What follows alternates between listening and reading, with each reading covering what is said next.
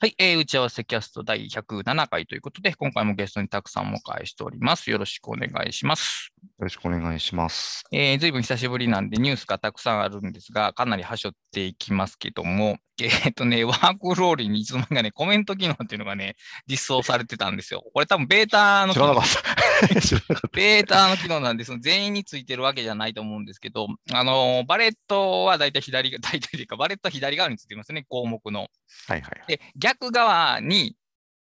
えっ、とね、あの、Google ドキュメントとか、あの、コメントマークみたいな、あの、下向きのや吹き出しみたいなやつが、えっ、と、ホバーで表示されるのかな？で、それを押すと、その項目の下に、えー背景色が異なる行が新しく追加されるということで、えー位置の違うノートみたいな感じかな？ノートってカタカナの NO、ノート機能。はい。の感じで、おそらくその項目について複数人でやり取りするときに使われるんであろうという機能ですね。なるほど。で、まあ、全く使い勝手がわからないですね、僕はこれは。これはどうなん、どうなんでしょうね。なんなぜ通常のアウトラインではいけないのかというのが僕の中では分からず、そう、そうなんですよ。いあ、そうか、ノートとの違いはね、み見た見ましたけど、あの、バレットがついてますね、コメント行にも。あで、コメントにもコメントがつけられるということになってて、なんとなくここは再帰的な感じがあるのと、えーっと、あ、そうか、ひえーっとね、書き込まれた日付、時間か、日時が、えーその行に添えて書かれてるんで、だからずっとの、うーん、まあだからやっぱりコメント、Google ドキュメントのコメントとほぼそっくりですね、役割としては。あ、うーん。ちょっとどうなんでしょうね。でも結局、そんあ移動できる。あ他の項目と一緒でドラッグで移動できますね。別のとこののコメントにできますねうん。へあ、なるほどね。でも、コメントってそういうものじゃないですよね、どっちかっていうと。うん。だから、それだったら、例えばその会に、あの、項目をぶら下げて、そ、そこになんかこうひ、逆にこの、これはコメントですよっていうなんかこう、属性みたいなものを設定して、なんかこう、色が違ったり、日付が入ったりみたいな方がいいんじゃないかなと思い、なんなんでそういう形にしたのか、今一つ、まあ僕、何も見ないで言ってるんで、あれですけど、うんどうなんでしょうね。構、なんか、まあ、他の、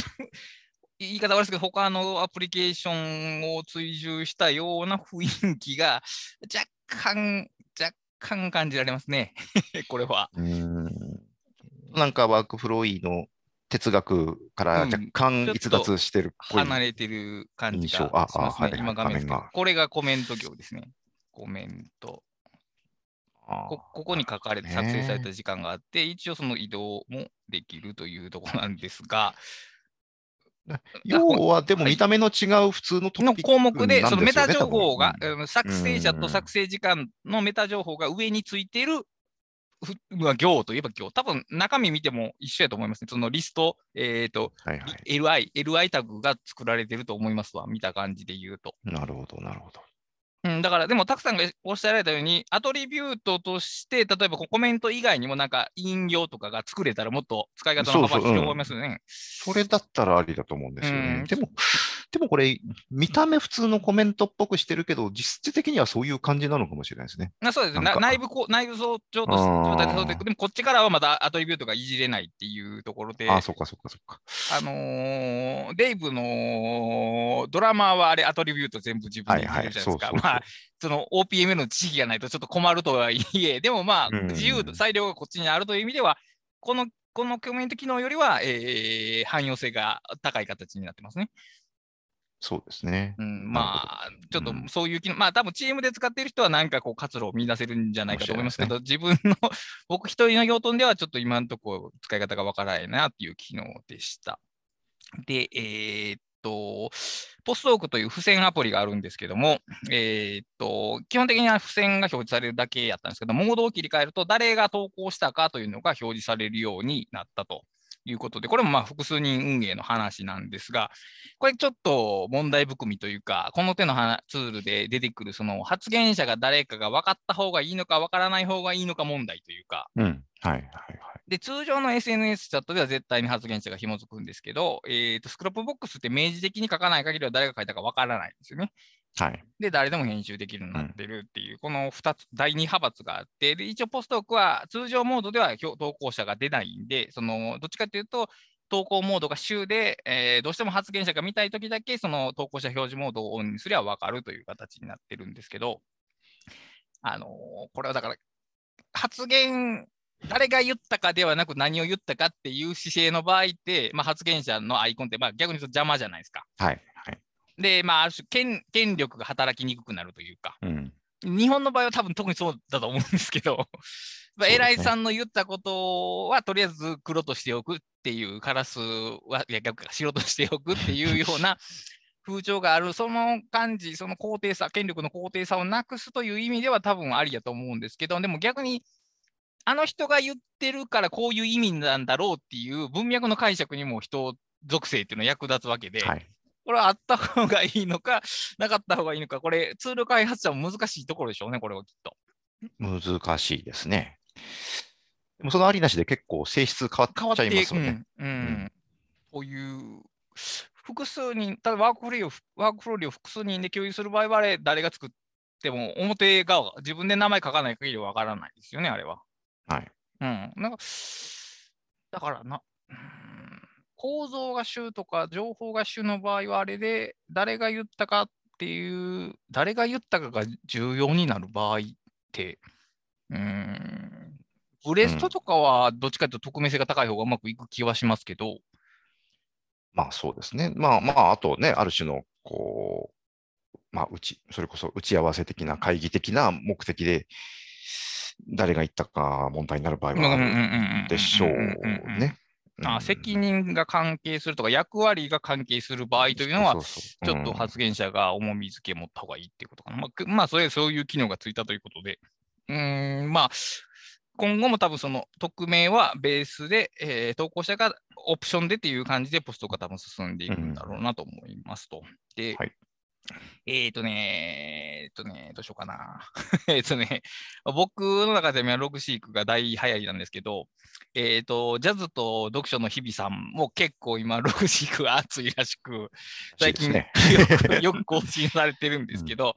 以前ワークローリーで、えーとカスタム CSS として使使わ使われていたカードリーっていうスタイルがありまして、あのアウトライナーの場合は全部リニアが一つの塊になってるんですけど、それをあえてブロック的に個別に表示するという CSS で、それをまあログシークにも当てたと。で、ログシークの場合は CSS を上書きするのが標準でつく使えるので、カスタム .css というファイルを作って、えーっと、フォルダに保存すれば、勝手に読み込んでくれるんで、それを使うことで、まあ、スタイルを変えられると。で、えー最上位構造の、えーっと一行一行が、まあ、ブロックというか、うーんアナログ感覚で言うと付箋とかカードみたいに、えーっと四角上分かれているとい。うスタイルで、でもう一個、なんか、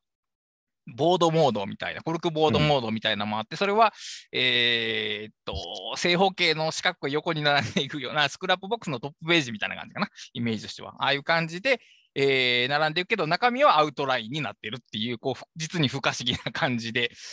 あの、でもやっぱりアウトライン、一つ、独立したアウトラインが横に並んでいく感じって、なんか僕はいいなって思ったんですけど、倉下さん昔からそれ好きそうそうそうう。そう、そういうのは大好きなんで、うんで、あれはあれで、あの、面白いし、で、そういうことができるログシークはやっぱりすごいなとは思いました。うん、そうですね。うーん。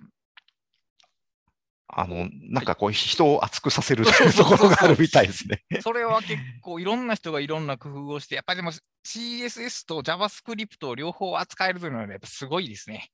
うん。うん。これは結構今後鍵になるんじゃないかなと。僕も前前回から言ったけど、ワークフローリーを最近 JavaScript で上書きするようになって、だいぶ便利になりましたからね。あ その、結局何、その機能が何、うん、5つ機能があって、そのうち自分がどれが一番大切かって一人一人違うわけじゃないですか。はい。はい。で、あの、ショートカットキーの具合もやっぱ人によって違って、いや僕うん結局、どんだけ頑張ってものバイクのアウトライナーのそのオープンクローズ、えーっと、エクスパンドなんとかってい。うのが、えーコマンド O、えーコマンド09っていうのが、どうしてもなれなかったんですよ。あ。あれはね、そう。あれはそんなあんまり良くないですよね。で、うん結で、今はまあワークローリーに移り変わってるんですけど、そういうところを設定できるかできひんかって結構クリティカルな問題だな。特によく使うコマンドほどよく指に馴染むものであってほしいので、そうですね。これ生命線に近いと思うんですよ。その特にショートカットキーでよく操作する人は、もうそれで使えるか使えないかが決まってしまうところがあるんで、うん、そこのある程度の自由性とか拡張性とか再生カスタマイズ性が、まあ、あった方がありがたいかなというところですね。そうですね。うん、その辺で、まあ、ログシーク今後期待ということで。で、えっ、ー、とね、最近出たというか、まあ、僕今日知ったんですけど、プーオンさんという方が書かれた、えーと、オブシディアンでつなげる情報管理術という、えーと、KDP 本かな？が、はいはいはい、えーと、発売されてまして、で、案外オブシディアンの本ってないんですよね。ないですね。うん、あのー、とある大全シリーズでいく言及はされてましたけど、そこまで本格的なものでもなくということで、で、あの著者の方から僕、ちょっと県、県 PDF を いただいて、はいはい、ついさっきで、今ちょっとちらっと目次を見てたんですけど、結構面白そうです。なんか単なるあの、まあ、操作説明もあり、そのどんなものを作っていけばいいの、どういう情報構造を作っていけばいいのかとか、逆にそのオブシディアンのアンチパターンって言って、こういうことで失敗しがちみたいなところが書かれている模様です。ああ面白そうですね。これはけ、まあ、その Obsidian を使う、使わへんにしろ、その最近年熱くなってるデジタルノートホニャララみたいな話で、でデジタルノートホニャララと最近はもうその Zettelkasten ばっかりなんですけど、まあさすがにそればっかりっていうのはしょうもない話なわけで、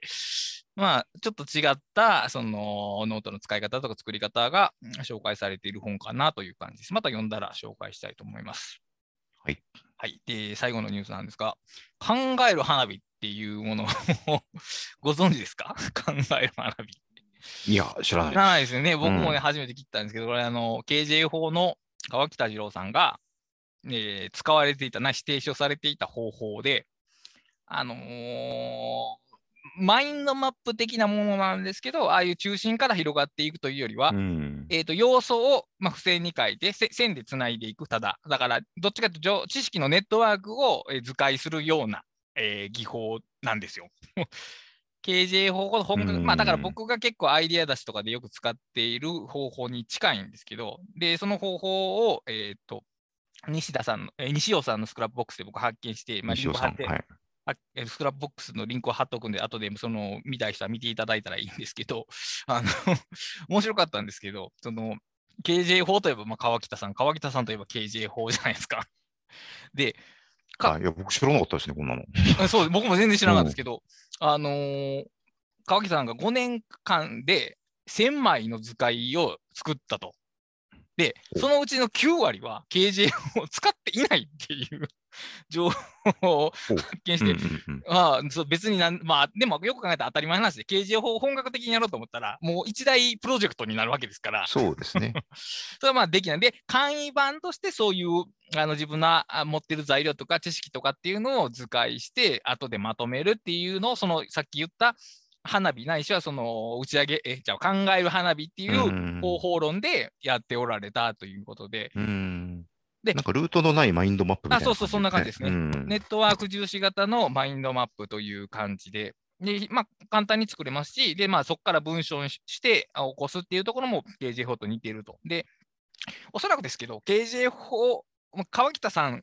がそうだったように、僕らも日常使いは多分これでいいという感じがすごくしますね。はい、はい、はい。はいやっぱあれは本格的すぎるというか、例えばその何万字かの論文を書くときには刑事法しっかりやろうっていうのは分かりますけど、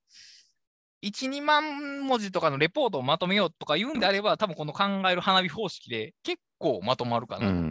で、これは、はいはいはい、あの、見た目は違いますけど、えー、えー、っと、えー、っと、知のソフトウェアを書いた人、えー、立花立花さん。の、えー、材料メモっていうのを書かれてたんですけど、執筆前に書かれてるっておっしゃるんですけど、はいはい、結構似ている感じ。書こうとしてる対象を図図化図面化しておいてから文章にするっていうのと似てて、これ結構汎用性があり、かつその一般性というか、簡易的な、日常的か、日常的な発想整理法みたいなものとして使えるかなと。だから、むしろ KJ 法がなぜあんなに有名になったのかなと、逆に考えましたね。あんな非日常的なものが。うん。まあ、あれどっちかっていうと、複数人そうそうそうブレストをものですよね、うんまとめて KJ 法は。うんああれを本格的にやるとして、やっぱり個人にとってはちょっと重すぎるかなという感じで、で僕自身も、あここまで本格的な KJ 法をそこまでやったことって確かにないなと思って、いや、ないでしょう。なんか、ホワイトボードか模造紙がないとできない感じですよね。あそれを考えたら、このマインドマップのアレンジ、まあ逆、順番逆ですけど、その僕らの感覚で言うと、マインドマップのアレンジ版みたいな感じのその考える花火、なんか名前もなかなか 素敵ですけど、うんが結構いい、使い勝手がいいかなと思って、また気になる人はあのリンクを踏んでみてください。はいえーかなり勉強なことに知りませんでした。あ僕も全然、結構ね、僕、川北さんの本を読んでるはずなんですけど、あのー知らなかったですね。読んでない本の中に。あの、新書とかになってるやつは手に入るんですけど、川北さんの本。あのーはいはい単行本のまま、もうそのままなっちゃってるハードカバーのやつとかって、そもそも見かけないですし、見かけないってことは存在を知らないんで、その探そうとも思わなかったっていうのがあって、今回だから、そういう情報もちょっと一回確かめてみようかなとは思いました。確かに、あれですね、中高新書2冊読んだだけで読んだ気がしちゃそういけない。なので、結構書かれてて、しかも、あの、KJ 法を出した後に、その、てより洗練された実践的な方法として、そのうん考える花火が提唱されているらしく、時系列で言うと、そっちの方が進化版というか、より実践的なはずなんで、それはもうちょっと探求してみようかなと思っております。はい。まあ、駆け足で紹介してきたニュースで、で今回は、えーと、タイトルにも書いてるんですけど、まあ、トンネルチャンネルというものについて、えー、と話したいんですけど、実はトンネルチャンネルって、えーとね、あの、ツイッターのコミュニティ以外にどこでも書いてないんですよね。あ、そうか。メルマガにもブログにも書いてないんですねか。か。だから、これ聞いた人はもしかしたら初めてお聞きになるかもしれません。で、気になる方は、ツイッターの、えーと来えー知的好奇心向上委員会というコミュニティを探していただくか、えーカタカナでトンネル、アルファベットでチャンネルをググっていただければ、もしかしたら見つかるかもしれません。サブスタックの一つの、えーなんていうのかな、サブスタックの一つのニュースレターか。ニュースレターのニュースレターですね。そうですね。うん。で、運用としては僕が、えーとオーナーなんですけど、共著者というか共、共投稿者、投稿者の方が他にも複数いられて、まず随時、えーと募集しているという感じの、まあ、新しい、えーとニュースレターで、てか、ニュースレターではないっていう ところが、うんまあ、あのー主なその特徴というか、ここが肝ですよね。こ肝なんですよね。で、なぜこんなことを始めたのかっていうと、時間をさっき 戻すとあの、この話を本編でしたのか、う終わった後でしたのか 忘れたんですけど、えーたくさんと2人でそのポストエヴァーノート時代の情報整理をもうちょっとこう深めたら面白いねっていう話をしたんですよ。あれ、どっちやったかな、あれはね、後だと思いま。後ですすね。だからまあ、はい非公開パートだと思いもうます。一回、もう一回しますと、まあ、その情報整理大全シリーズの着眼点は僕はとても良かったと思うんですけど、やっぱり論が深まっていない感がどうしても感じられたと。で、なんていうか、それ自身が、つまり、おそれぞれの人が自分の方法論を発表しました、終わりますっていう、その本の書き方、作り方自体が、むしろ古いやり方、つまりポストエヴァーノート的ではないと思ったんですよ。つまり、ポストエヴァーノート時代の情報整理を語るんやったら、ポストエヴァーノート時代の本の書き方も僕は同時に確立してほしかったというのがあって、僕、この、あの僕もたくさんその形式と内容を合わせるのが大好きなんですけど、そういうところがあって、例えばそのカンソルでやってるみたいに、お互いの方法論とかを見ながら、その自分なりの考えっていうのを発信していくっていう形で、えー、と語られると。だから、えー、と俺の方法がすごい、俺の方法がすごいっていう、その競争とかではなく、そのほ他の人の方法を参考にして、読んだ人が自分なりの方法論を組み立てていけるようなものを提示できたら多分グッドだろうなと。で、その意味でちょっとだから、情報整理大全シリーズは、なんかその辺の深め方が弱かったから、なんか、その、まあ、文句言ってるぐらいだったら自分でやれっていう話なんで、その、なんかできませんかねっていう話を、まあ、していたと いうのがその前の終わりだったんですけど、で、僕そこからずっと考えたんですね。どういう方式でやったらいいのかと思って。で、かーそると同じようにしたら、まあ、かーそると同じ発行頻度になることは、これはもう目に見えてるわけで、ま何年間に1回しか出ないだろうです。それは、しかもま同じことを繰り返すのは、試みとしては面白くないと。で、まあ、ノートの連載を、まあ、僕と Tak.さんで一時期やってたことがあって、それを例えば人数を拡張してやるのもいいかなとは最初思ったんですけど、まあ、ノートかと。まあね、別にノート自身が悪いわけじゃないですけど、あのある種もう新しい試みが消えつつある場所ですし、まあ、やるんやったらなんか別の場所でできんかなと思って、今一つ、まあ、そういえばサブスタックってあの僕と、えー、ゴリゴさんが2人でやってるブックカタリストあれ共共同僕両方ともが、はいはい、あの書き手なんでうん、でそれを拡張していったらいいんじゃないかなというところで最初考えたんですけどその時にじゃあそれニュースレターつまり手紙だよなと。記事じゃないよなと思って。でニュースレターの記事じゃない感で書いたら実は面白いんではないかなというふうにあのメディアを選択して、その後にそのメディアに引っ張られる形で内容を思いついたんですけど。うん、あそうなんですね。そういう順番なんですね。なんか記事を書くというよりは、その、おお互いに向けて何かを発信する、そのまあ、5人やったら5人いる人たちに向けて、僕、こう考えてるんですよねって書いてみる場所としたら、少なくとも僕がこれまで見た中で、そういうのはなかったなと。うんうん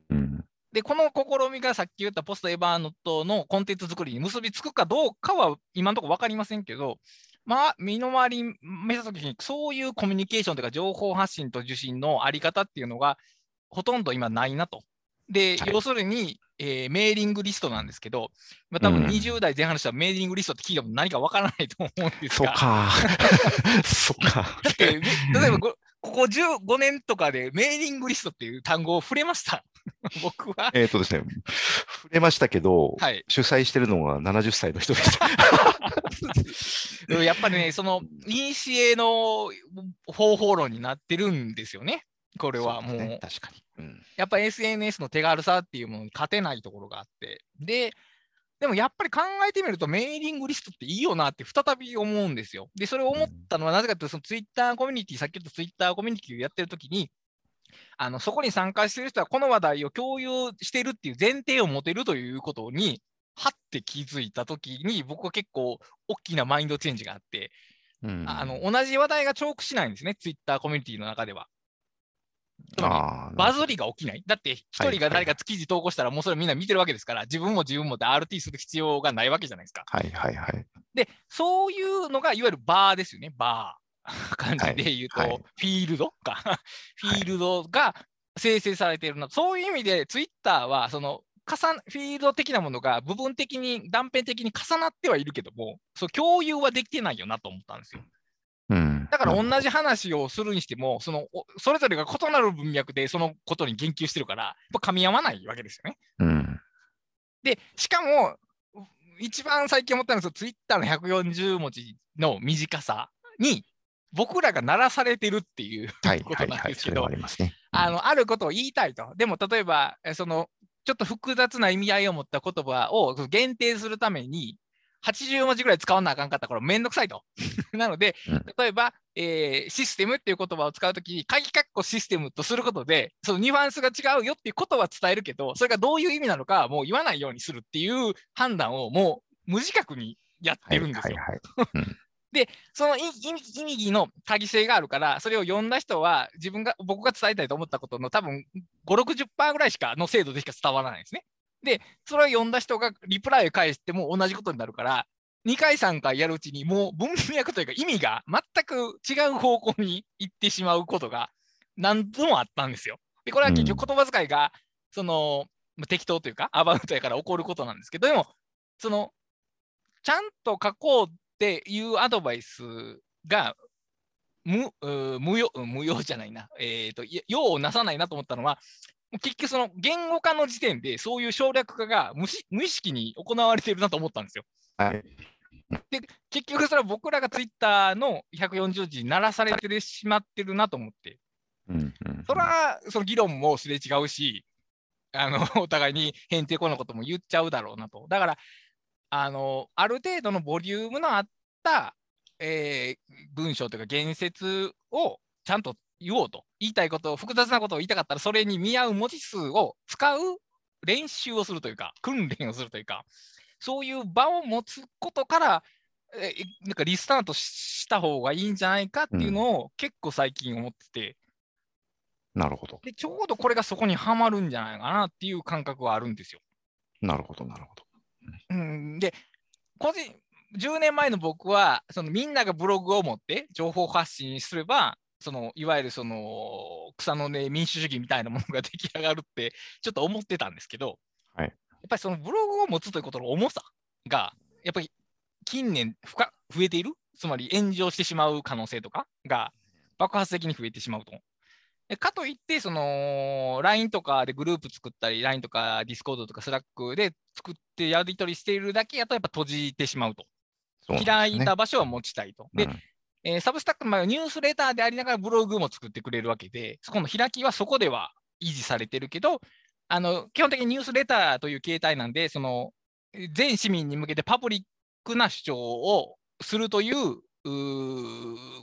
姿勢というか心構えはいらないと。うん身内の人に読める程度の文章と気配りでいいっていうレベルやったら、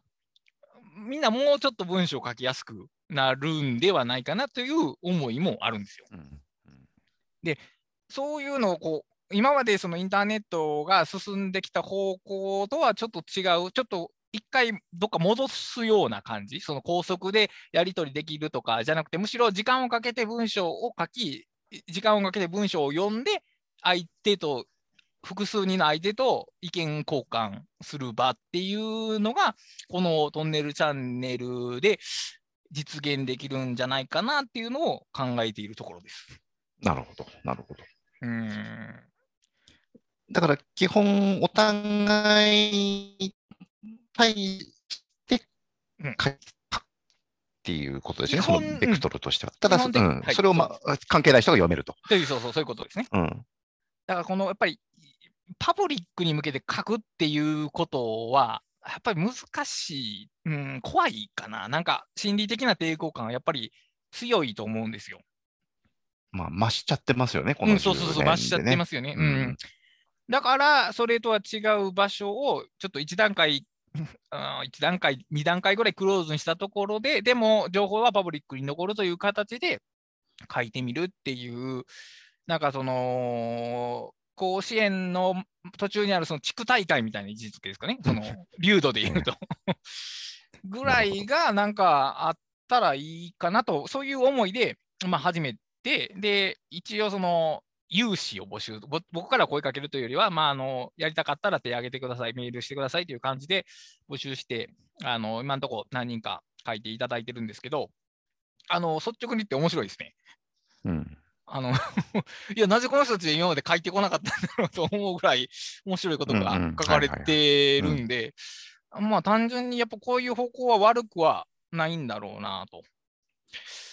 だやっぱり、今まで書いてなかったことをはい書く気にうんさせたというのが結局その場のうん。力ですよね。だから、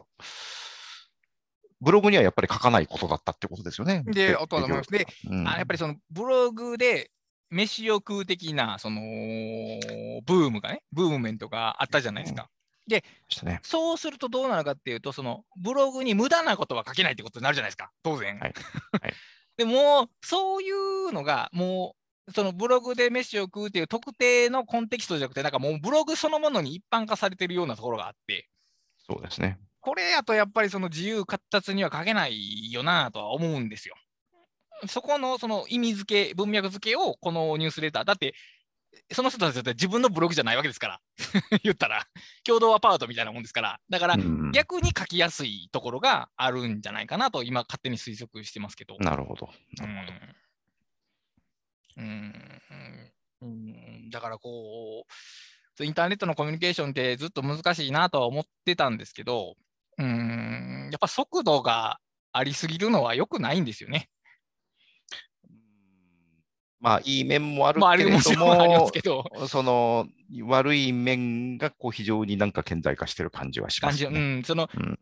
会議のスケジュールを決めるみたいなのは別に、むしろツイッター大得意ですけど、DM とか大得意ですけど、あの、ニュアンスの微妙なものを意見を言って、相手を聞くっていうことには、致命的に向いてないなと思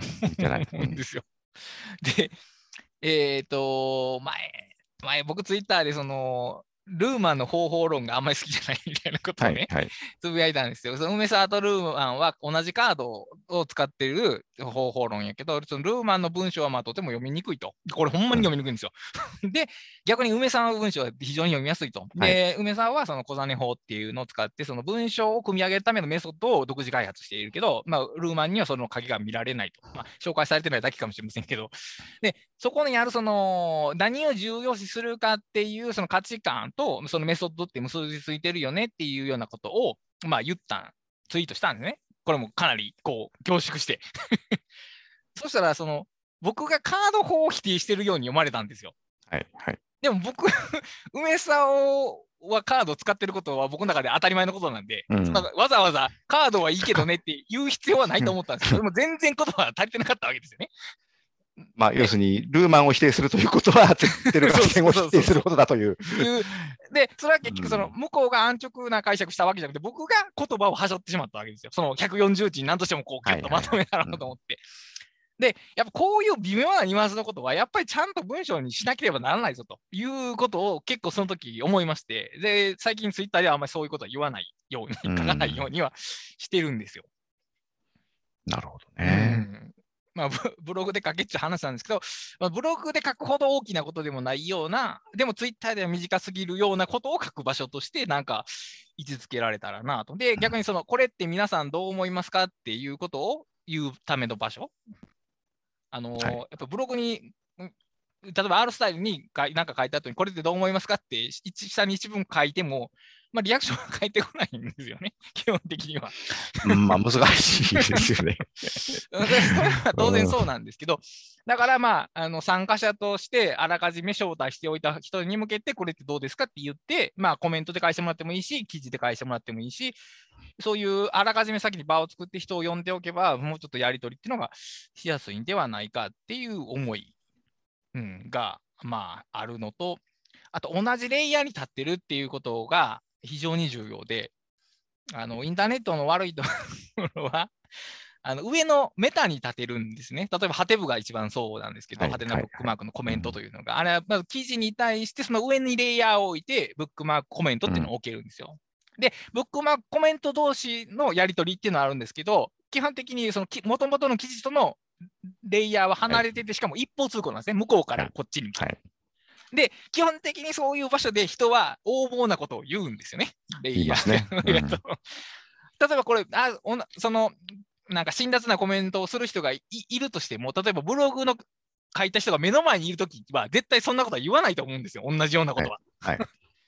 でやっぱそのレイヤーがずれてるから起こることやと思うんで、だからそのサブスタックでは基本的にみんな参加者として投稿してもらうと、そこでの中ではお互いが記事のやり取りをするという、10日に反論されるし、10日に賛同してもらえるというレイヤーに置いておけば、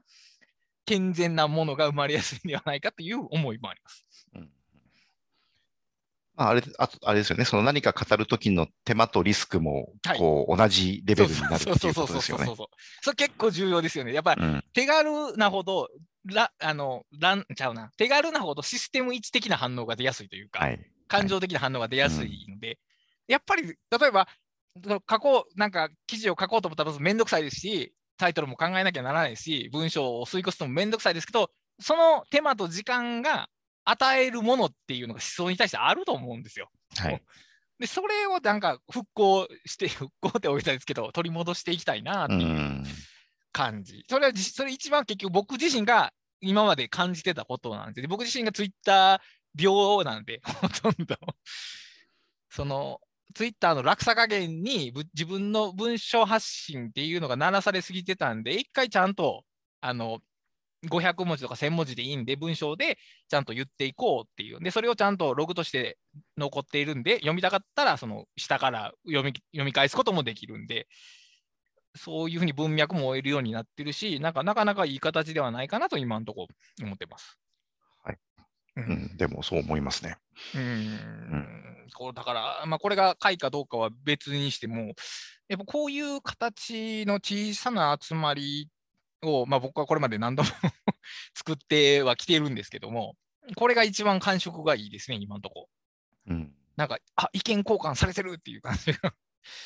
あのししますね。あの似た試みとして、えーと、 Unnamed Camp ってスクってスクラップボックスであの複数人でやってるのもあるんですけど、やっぱりね、 Scrapboxってその、しうん、情報が主役な感じがあって、さっきも言ったように、誰が発言したかは2の情報なんですよ。2の次の情報なんですね。はいはいはいうんで、なんか特定のナレッジというか、知識をあの複数人で構成していくには Scrapboxは便利なんですけど、A さんがこれを言った、B さんがこれを言ったっていうことを独立的に扱うのは、なんか Scrapboxは向いてないなと。うん。やっぱりそこはなんか記事、文章を発言者っていう形で独立して残る方が、なんか読み手とにとっても書き手にとってもやりやすいんではないかなということで、なんか役割が違うなという感じです。うん。ップボックスはあれですもんね。あの、どうしてもあの title orientedになっちゃうんで。すよね。そうですね、タイトル oriented 確かに。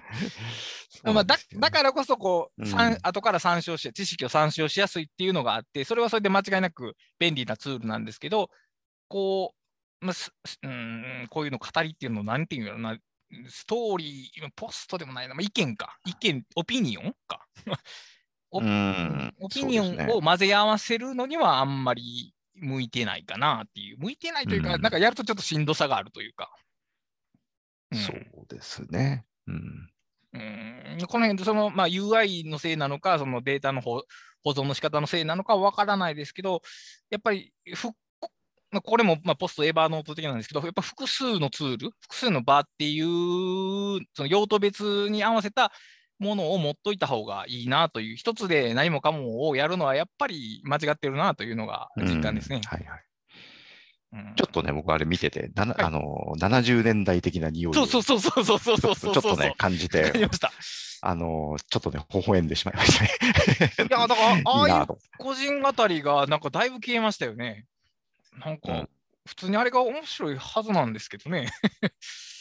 あのそ基本的にはそれぞれがそれぞれの言いたいことを勝手に。言っているんだけれども、まあ、誰か他の人が言ったことを念頭に置いたり、まあ、直接それにアンサーしたり、はいはいはいはい。もしくはちょあの明示しないんだけど、なんとなくインスパイアされて、そのあのなんなんて言うんでしょうね、コンテクストを共有しているという前提のもとにこそうそうそうそうそうそうそうそう。うんちょっとね、なんかそういう昔の匂いを感じますね。うん。だからまあそう、インターネットがかつてき機能じゃないけど、ある特性を持ってた頃の復興、復活みたいなところがあって、でもやっぱりそれは、あの、解雇主義からではなくて、やっぱりそう、その機能でないとできないもの。だから、こう例えば高速になったら便利ですっていうのは上位互換ではないなっていう感じがしてますね、だから。うん、そうですね。なるほど。まあ、はいだから、い今のところはまあ考えているところはそういうもんで、まあ、これを聞いてる方も、まあ、ぜひ、ぜひ参加していただければなと思うんですけど、これまあ、まあ、僕、今、どんなことを書かないでほしいかっていうことと、どんなことを書いてほしいかっていうことを、そのメールの中で書いてるんで、それが一段落したら、あーもうちょっと全体に向けて告知しようかどうか。じゃあ、でもこれ、パブリックに急にしょ告知しない方がいいかなとも思ってるんですよ。そ微の妙微妙ですよね。うんなんか、急に広がるのもなんかこうなあという、なんかじわじわもっと増えてからの方がいいかなとももうちょっと思ってて、その辺も今、判断材料なんですけど。うん。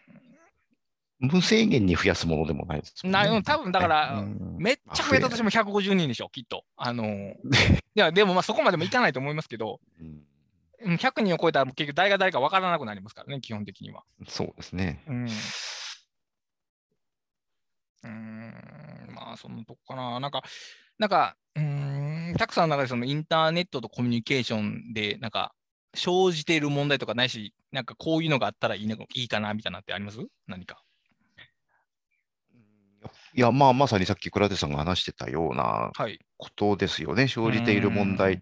やっぱり昔のようにブログが書けなくなってるっていうう、ん何度もその話してますけど、もっと雑で手軽に書いていたんですよね。そうですね。うん、で別に今だって書こうと思えば書けるんですけど、はい。どうしてもそういうの、まあ、それは甘えでもあるんですけど、ツイッターの方に流れてうしまって、そうですね。で、ただね、あの、ツイッター、ツイッター自体もこの数年でかなり変わってきているし、そうですね。うん。あの、それも息苦しい方向に変わってきているのは、かなり鈍い方である自分でも感じる確かに。ところがありますよね。で、やっぱ難しさが増してて、あの、例えば僕、なんか、アウトライナーについて何か、いつもの感じでつぶやいたときに、はい。やっぱり、その、こっちはさっきの、あの、倉下さんがその梅沢忠夫について、えー 当然その文脈はい。梅沢忠夫とカードっていうのはその当然その文脈上共有されているはずだという認識でこう説明しなかったっていうのと同じで、うんうんうんうんもうその例えば何の話だったか忘れましたけど、アウトライナーについて何か書いたときに、まあ、はしょっちゃうわけですよね。その。アウトライナーこうでこうでこうなんだけどこうですよねっていうのをはしょってアウトライナーこうですよねって書いたら誰かが、どなたかが、あのー抽象、なんか抽象的で何を言ってるか分かんないみたいな、なるほど。まあそれ分かんないかなっていう、全面的にこっちが悪いんですけど、結局、ツイッターです何かその言おうとしたときにそういうことが起こっていて、で、それはツイッターが悪いっていうよりも、その、ツイッターでそういうことを言おうとするようになってしまった自分が悪いっていう そういうことですね、確かに。ことなんですよね、多分。だから、もあの、ブログ、まあ、ブログなのかノートなのか分かんないんですけど、やっぱりちょっとそっち中心にもうすもう一度シフトしなきゃいけないなという感じをうん、この、ここのところずっと持ってますね。なるほど。うーん。ただ、今逆にブログで書いてるような、あのはい。記事を例えば毎日更新しようとするとちょっと無理なんでそれはね、さすがに。だから逆にもっとラフにブログを書く感覚を取り戻したい。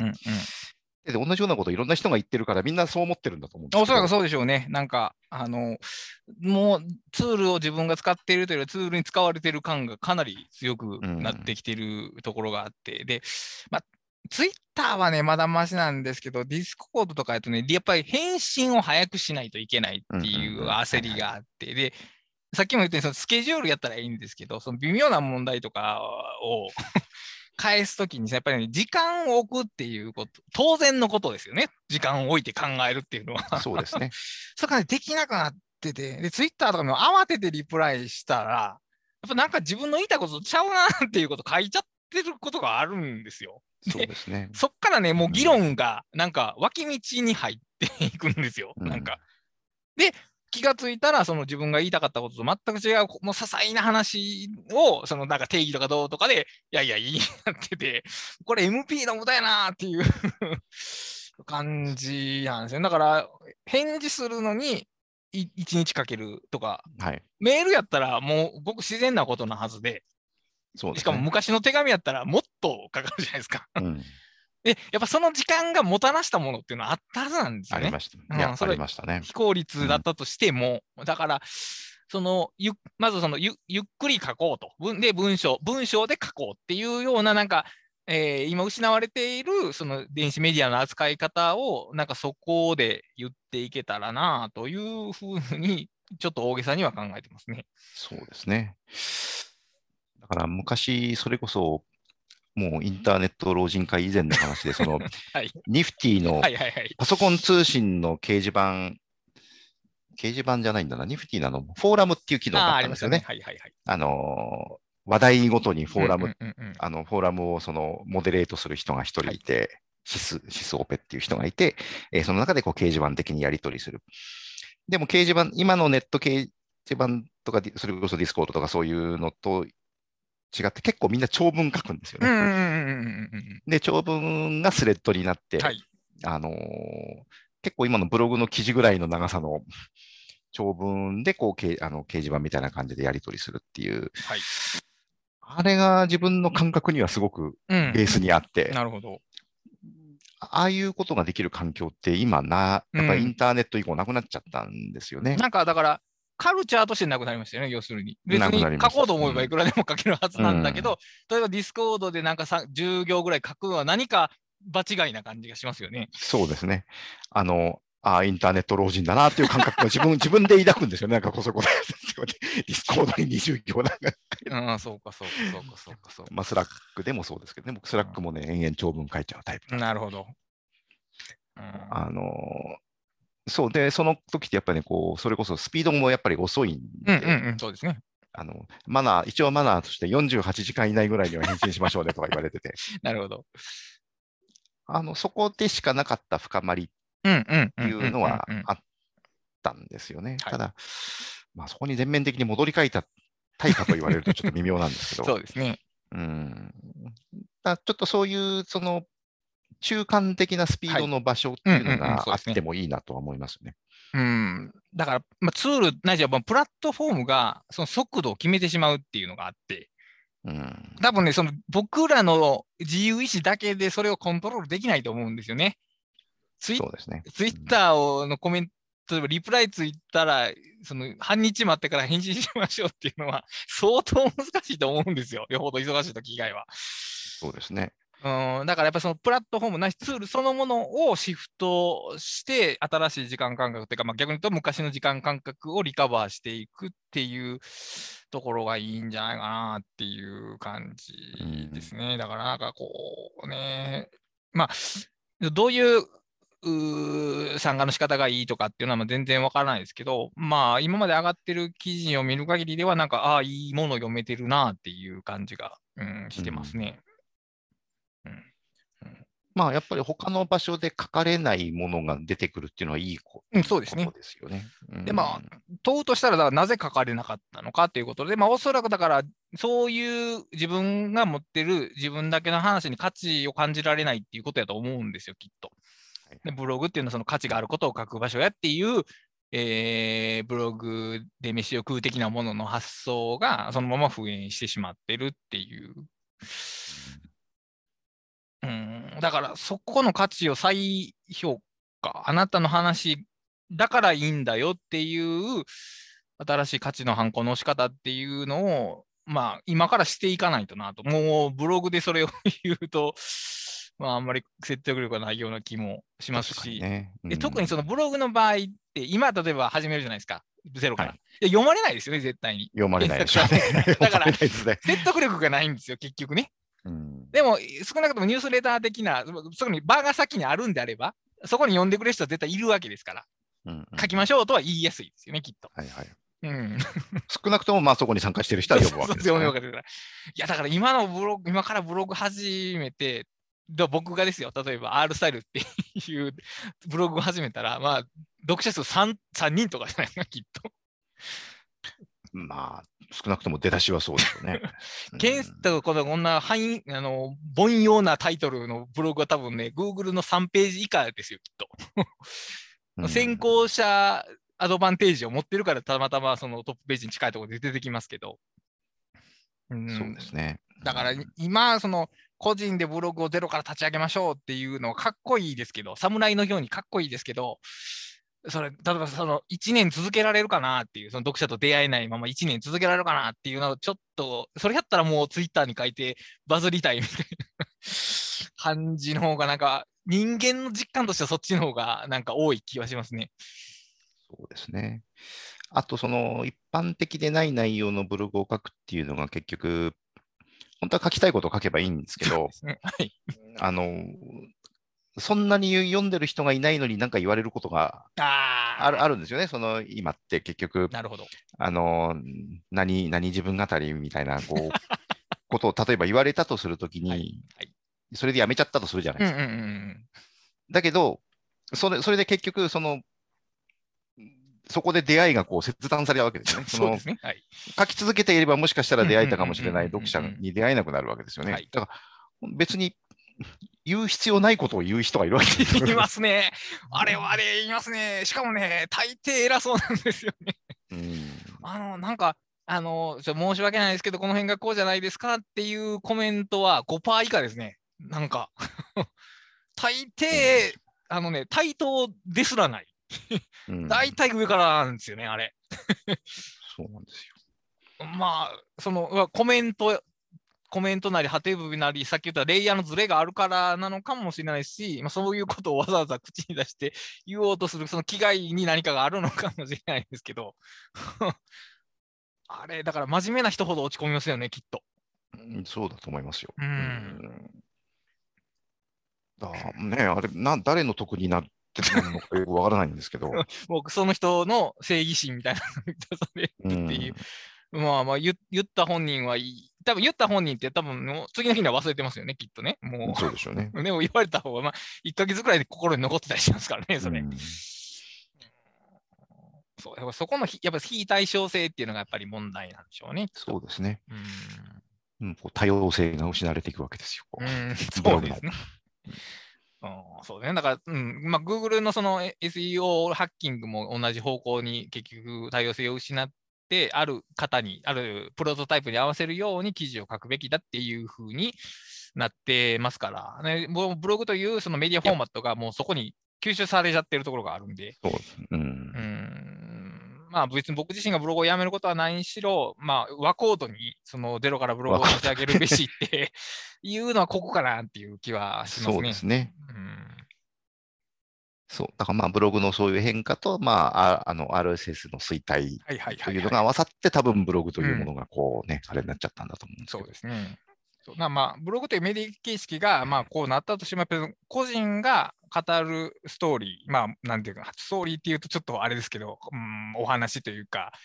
まあ意見まで強くなくていいけど、まあ僕はこうですが、こう思ってますって、えーそういうのってオリ、オリジナリーって結局そこしか出てこないというか、そうオリジナリティってそ、まさにそれこそが源泉なわけで、そそれを語る場さえあれば、多分ねあの、インターネットの面白さそのものは損なわれないと思うんですよ。そうなんですよね。うん。いや、だからあのトンネルチャンネル、あの、なんかあの DTP の話とかがいきなり出てきて、出てきましたね。いや、そういう話ってなかなか読めないから、いいよなと思うんですよね。うん。しかもインターネットの場合、も語らないとない、存在しないに等しいんで、うんやっぱもう、わか、やっぱ全然知らない世界が書かれて、僕にとっては全然知らない世界が書かれてたんで、え逆に言うと、だから、ググって見つけられるものって知ってる世界じゃないですか、日本的には。そうなんですよ。そこにもう、だから、なんか価値が全然違いますよね、その見つけられるものと誰かが語るものの差っていうのは大きいですよね。なので、まあ私はだから80年代のアウトライナー話を書くわけですね。いや、それはもう全然、いや、そういう年代とか話題とかが入り混じるところ、まあ、ある種混沌というか、が多分面白い。だから、えっ、と、まあブログはカオスであれっていうふうに思ってましたけど、まあ、多分それはメッセージを変え、個人メディアはカオスであれぐらいの不 普遍化 した方がいいと思うんですけど、うんだって、あの、そのたくさんもよくおおっしゃられますけど、日常ってランダムじゃないですか、基本的には。ということは、はい人生ってランダムってことですよね。要するにその通り、もう本当にその通りですよ。だからおお、己のことを語ってたら、絶対にランダムになっていくし、うんカテゴリーなんて簡単に越境していくもんですから、そうですね。うんだから、そのカテゴリーベースで人気のまあランキング取りやすいのとかって、もう、まあ寒々しいとしか 言いようがないというか。うん。まあ、あとね、そのコンテンツというか、その個人のそのやることとは違う要因で、なんかこう、カオスが許されなくなっちゃってるようなあところがあって、例えばこう、YouTuber ーの人がいてね、YouTuber がこうだだんだんこう登録者増えてって、しあ、収益化できるようになってきたっていう人って大抵サブチャンネル作るじゃないですか。そうですね。はい。要するにその収益化の邪魔にななるようかもしれないようなことは別のチャンネルに振り分けるは、いはいなきゃいけ、うんで、それってその純粋にその実用上というか、そのそういう理由で、あの、まあトップの YouTuber たちが始めたことだと思うんですけど、はい。今、なんか、そうするとなんかだんだんその後から入ってくると、そうしなきゃいけないものだっていう感覚になってくるんですよね。確かにね。もうお作法みたいなもんですよね。そう。あの、主流じゃない内容はサブチャンネルでやんなきゃいけないみたいな。いや、あなた別にサブチャンネルいらないだろみたいな。あの、で、YouTube じゃなくても、あの、なんかね、こうブログはテーマを統一しなきゃいけないとか、なぜかそういう感覚になっていく。う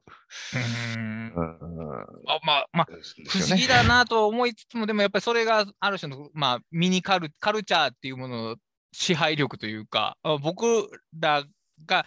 えー自主的に判断しているようなことでも、やっぱりそういう空気の下で何かを考えているっていう証左なんでしょうね、きっと。そうでしょうね。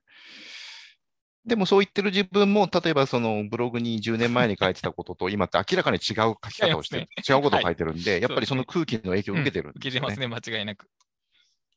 だから、いかにそういう場とか環境の影響を強く受けるかっていうことですよねうん。わかります、わかります。うん。まあ、だからそこをなんか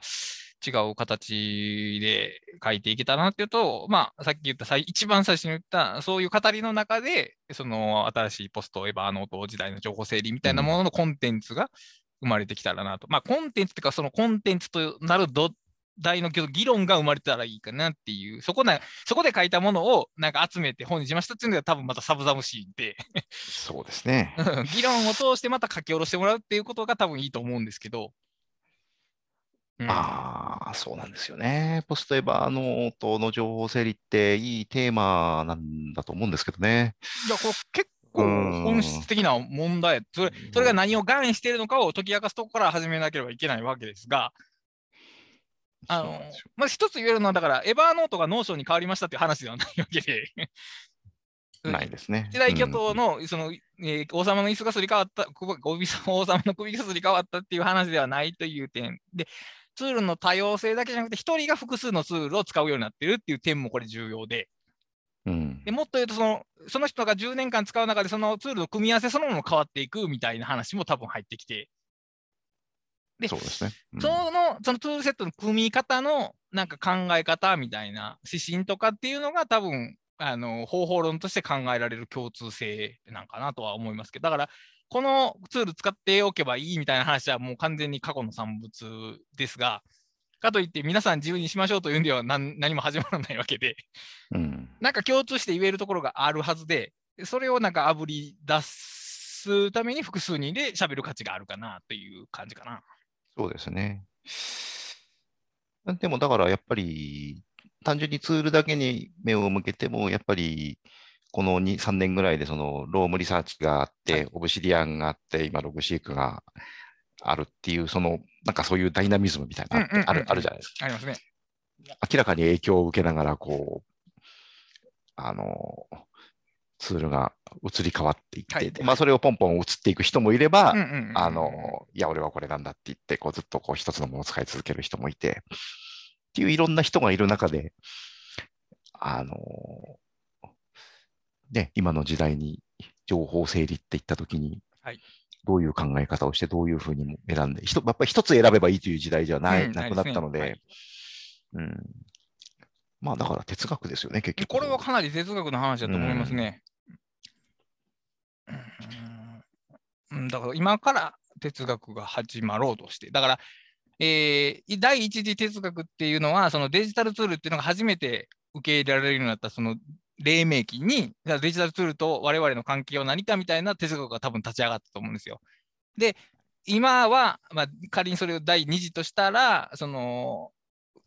ツールの選択肢がもうめちゃめちゃ豊富になって、好きなもんが選べるし、まあ、年々進化も変化していく中で、ツールセットをどう組めばいいのかっていうのをどう考えるのかっていうのが、多分今の時代のツール哲学として多分考えられるもんでしょうね、きっと。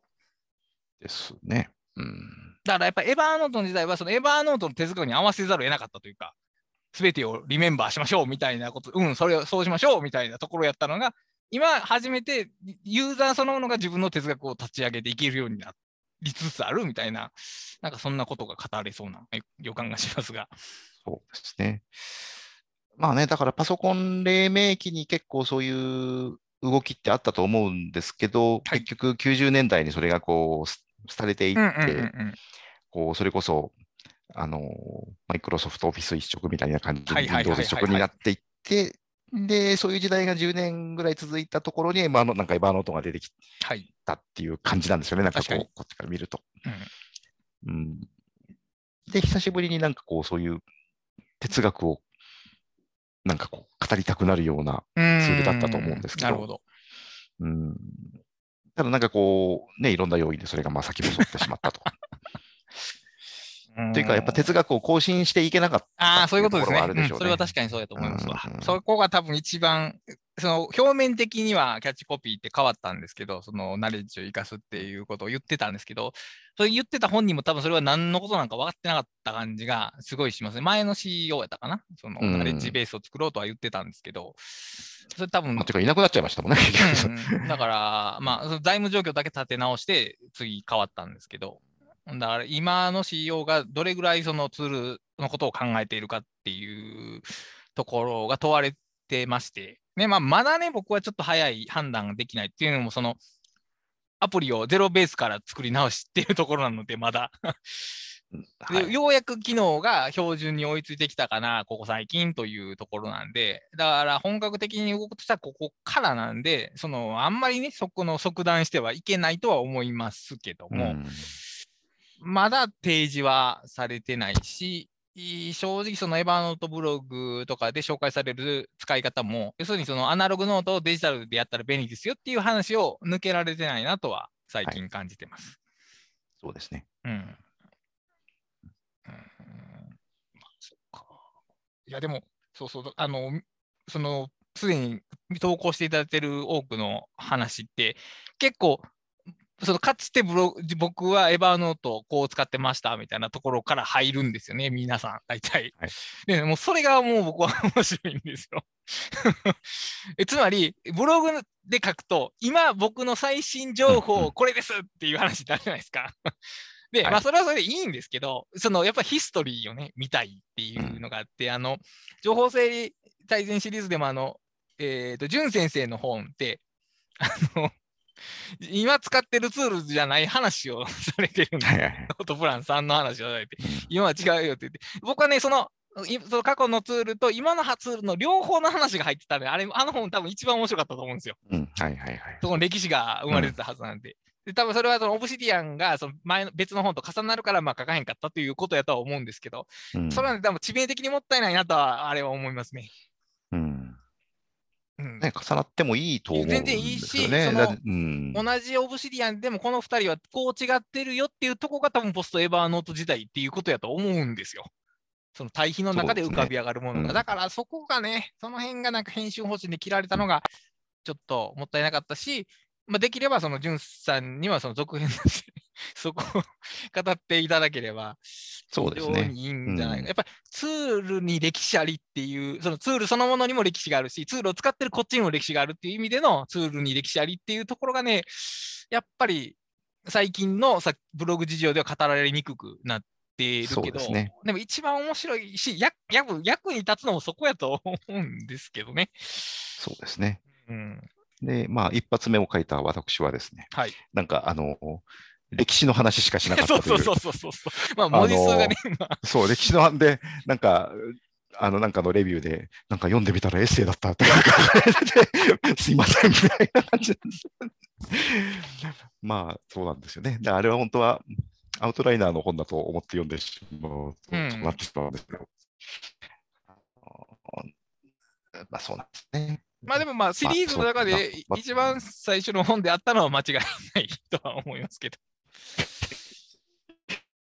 一番最初にだけ変な毛色の違うことを書いてしまったという。あいやでもなんか僕はあれがある、あの一冊があるおかげで、なんかあの本全体の見通しがキープされてるかなと、逆にあれがなかったらなんかみんなバラバラに語ってるだけなんで終わってたような気はしますけども。うん、でもね、あれそれぞれに面白い視点、みんな入ってるんですよね。うん、だから、うん、まあ、だからちょっと僕もその自分自身が書いてるんで、いろいろなかなか言いにくいところはあるんですけど、もうちょっとこう、なんだろう、なんだろうな。もうちょっとやりようがあったっていうと、ちょっとあれ あれですけど、いや、違う進め方があると思います。特にその、例えばその共助者同士でその自分の方法を紹介したときに、絶対に他の人から、これってどうなってるんですかって聞かれると思うんですよ。で、それは当人の中では当たり前すぎて説明する気も起きないようなことやと思うんですよ。でも、それこそが多分必要な情報なんですよね、きっと。そうですね。で、そこがなんかもうちょっと掘り起こされたら、実用的な側面でも良い本に、良い本じゃないな、えー、よりグッドな本になってたという感じはしますから。だから、そういうのをなんか埋めるコンテンツが、まあ、僕らないしはもっと複数人で作れたら面白いなと思いますけども。うん。あと、やっぱりこう、すごい人じゃない方がいいんですね。あ、それはもう間違いなくうん、そうそそうですね。こ、そこは言いたい。だから僕はすごくないから、そんなん書きませんとかいうのじゃなくて、むしろ逆っていうところは、ちょっと強めに言っておきたいところです。いや、本当そうなんですよね。その、普通の人がやってる工夫の凄さってね、結構あるんですよ。で、その人はね、結構やむにやまれずやってたりするんですけど、そういうものをまとめて一般化すると結構ね、面白いなと思うんですよね。うん、だから例えば僕やったら、仕事の裁量っていうのがほぼ100僕にあるわけですから、不都合ってほぼないんですよね。で、工夫はやっぱり不都合の上に生まれるものなので、うん。だからやっぱりその制約がある人ほど工夫してるはずで、で、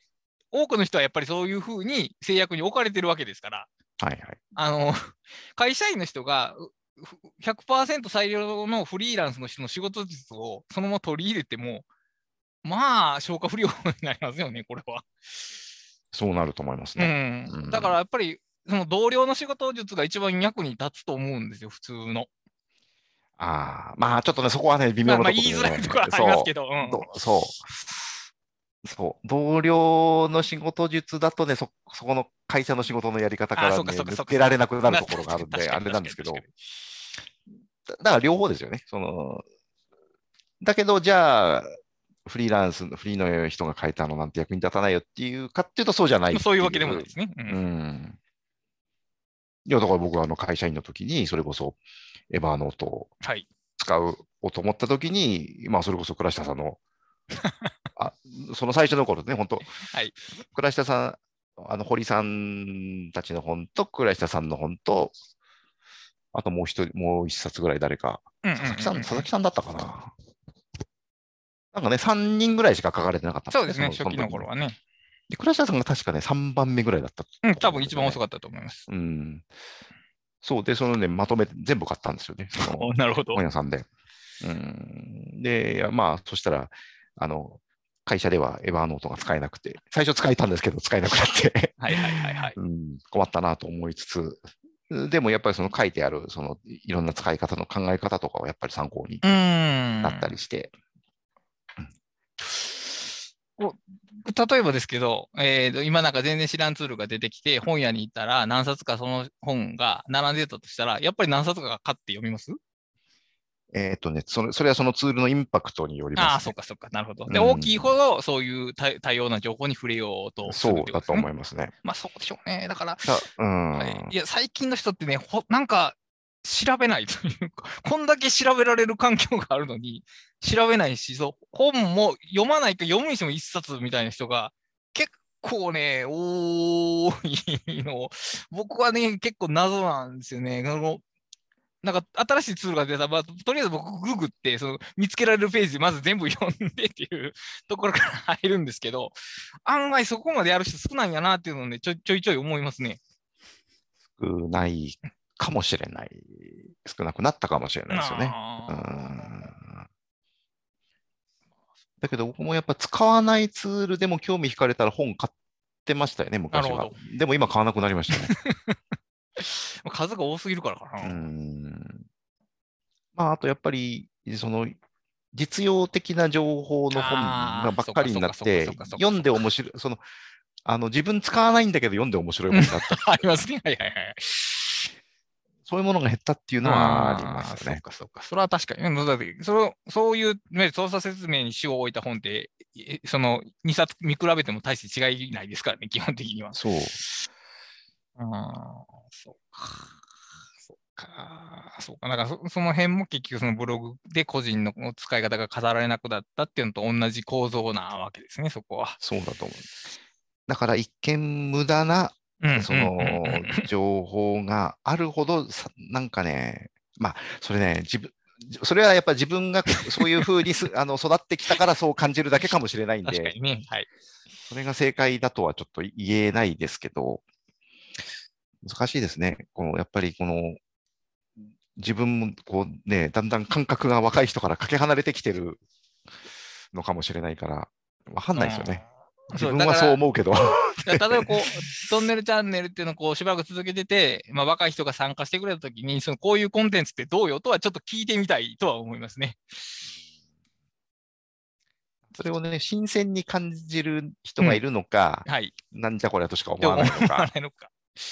い。やー、でもそん、そこまで、いやー、てか、むしろ普遍性がありそうな気が、まあでもそうか、でも、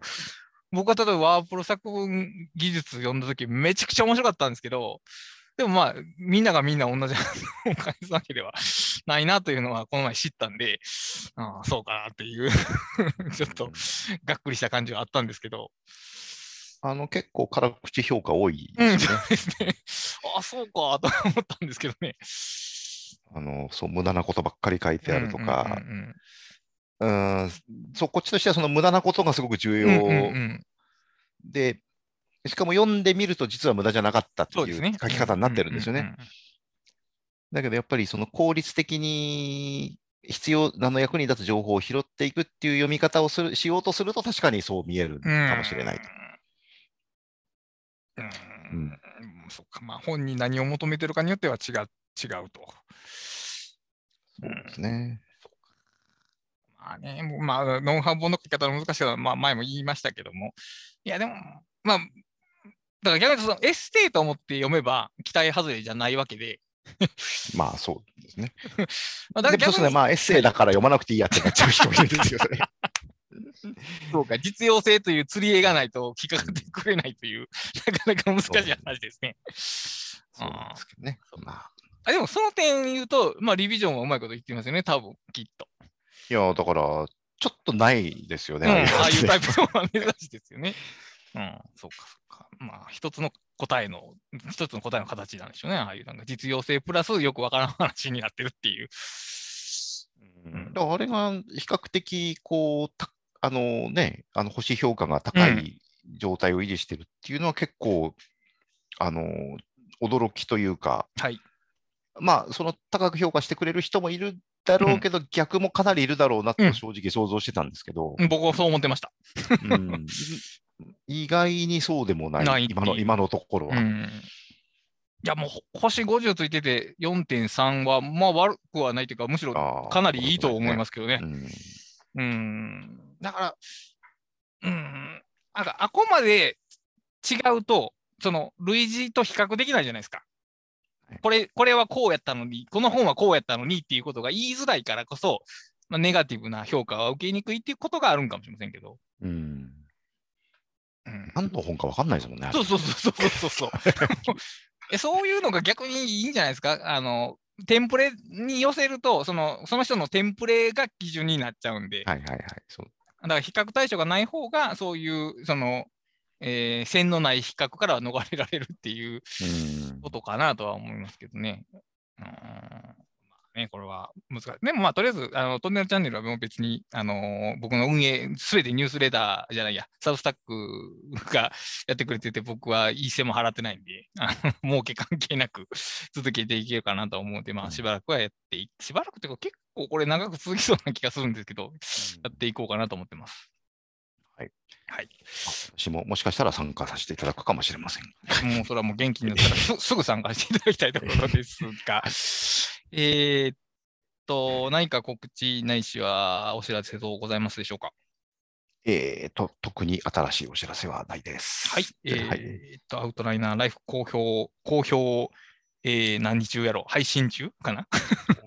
そうですね。ちょっとあそうちょっと体体調が悪くて、ちょっと今月、うんまばらにはいな。りましたが、はい。ちょっおとひ徐々に増やしていきたいところですが、はい。まあ、えー無理は禁物なので、そうですね。アウトナーライフノートとかで検索したら見つかるかな？見つかると思います。はい はい。はい、興味があればチェックしてみてください。というわけで、今回はこれまでにしたいと思います。お疲れ様でした。お疲れ様でした。と